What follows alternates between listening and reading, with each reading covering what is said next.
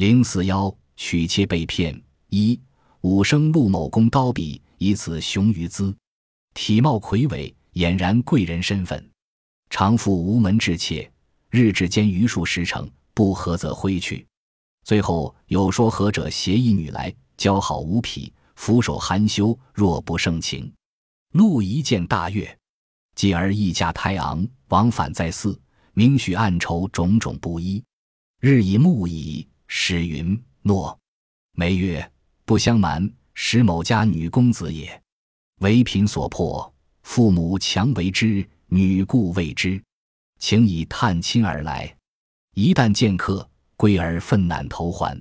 如旧稍迟，已登鬼路矣。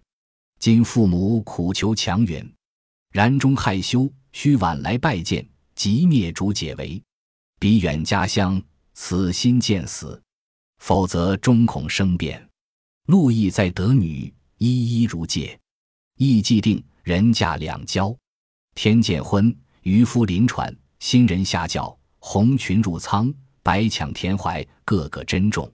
及夕阳帆，行数十里，提灯视之，方似温香暖玉，则雪花堆鬓，姿首鸡皮，亦老妪也。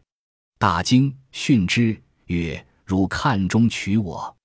河阳问为，周人无不胡虏。陆之坠骗局，兹年半世余人，今为人鱼，计之量无影响。洋洋徒滋人笑，见悔莫及。凡以缓言遣之。欲曰：“始月而娶我，曾为终日具有象气，何无常也？且无八十老妪，人弃君娶，吾乃天缘。我老君壮，我甚喜之。”愿奉终身焉。陆奥丧若木偶，周人再三怂恿，劝陆出数金为赠一官。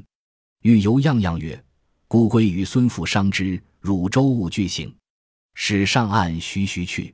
陆恐复来，非使传归病妻奴，贤惠不告。后有人稍稍如其事者，问之，有耳红面赤，铁铮铮辨其屋也。五生陆某工于刀笔。因此非常富有，他体貌魁伟，俨然富贵人士一般。有一年，他到吴门去买妾，来说媒的车马达到数十辆，却都不合他的意。最后有一位媒人带着一个女子前来，那女子长得很漂亮，面带羞涩，柔情似水。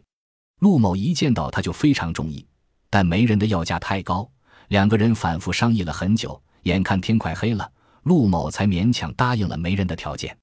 没人说：“实话告诉您吧，这位女子家里非常贫困，父母偷着把她卖给了一位客人，而她并不知道情况。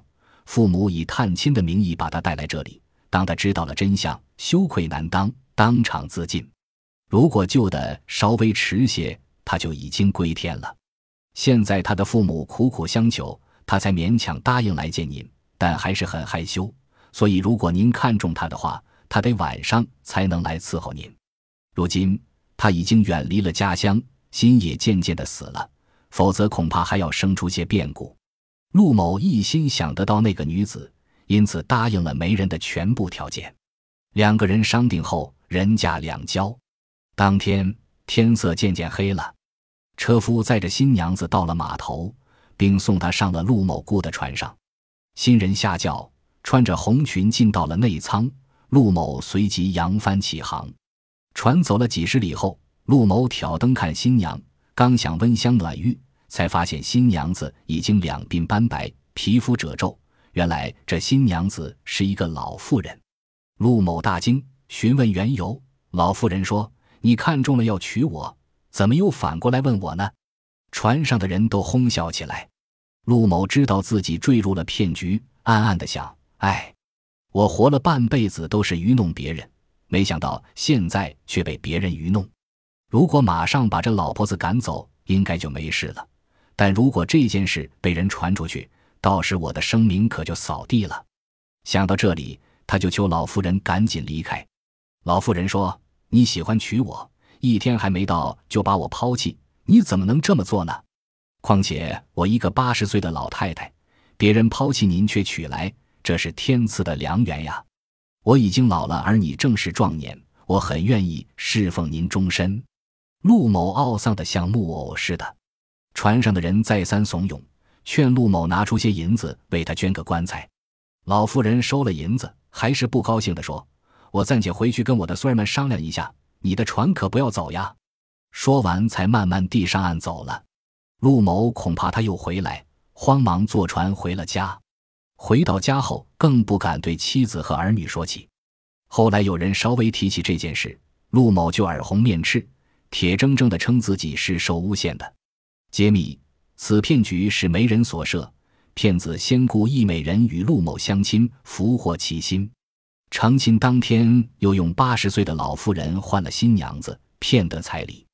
无奈陆某又花银子赶走老妇人。骗子用调包之计，即以量换铸的手段来行骗。